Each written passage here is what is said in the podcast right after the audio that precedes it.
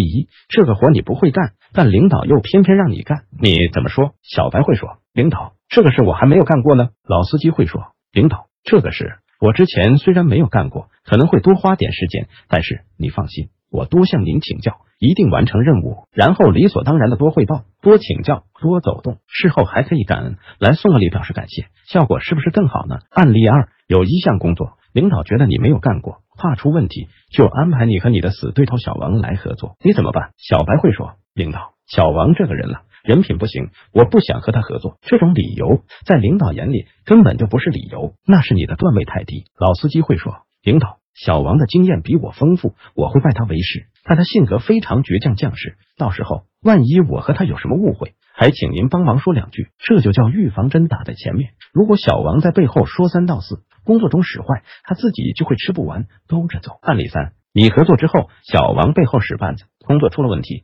领导问责你，你怎么办？小白会说：“领导是小王这个家伙，仗着熟悉业务给我挖坑让我跳，你这叫做给领导告状。问题没有解决，还得罪了这个小人。”老司机会说：“领导，这个事确实怪我，当初我给小王请教之后，应该给您汇报一下，不然也不会出现这种问题。现在我已经把问题解决了，给您汇报一下，你看这样行不行？”一二三四。领导一听就会明白了，是小王不顾大局，背后使坏，造成了现在的结果。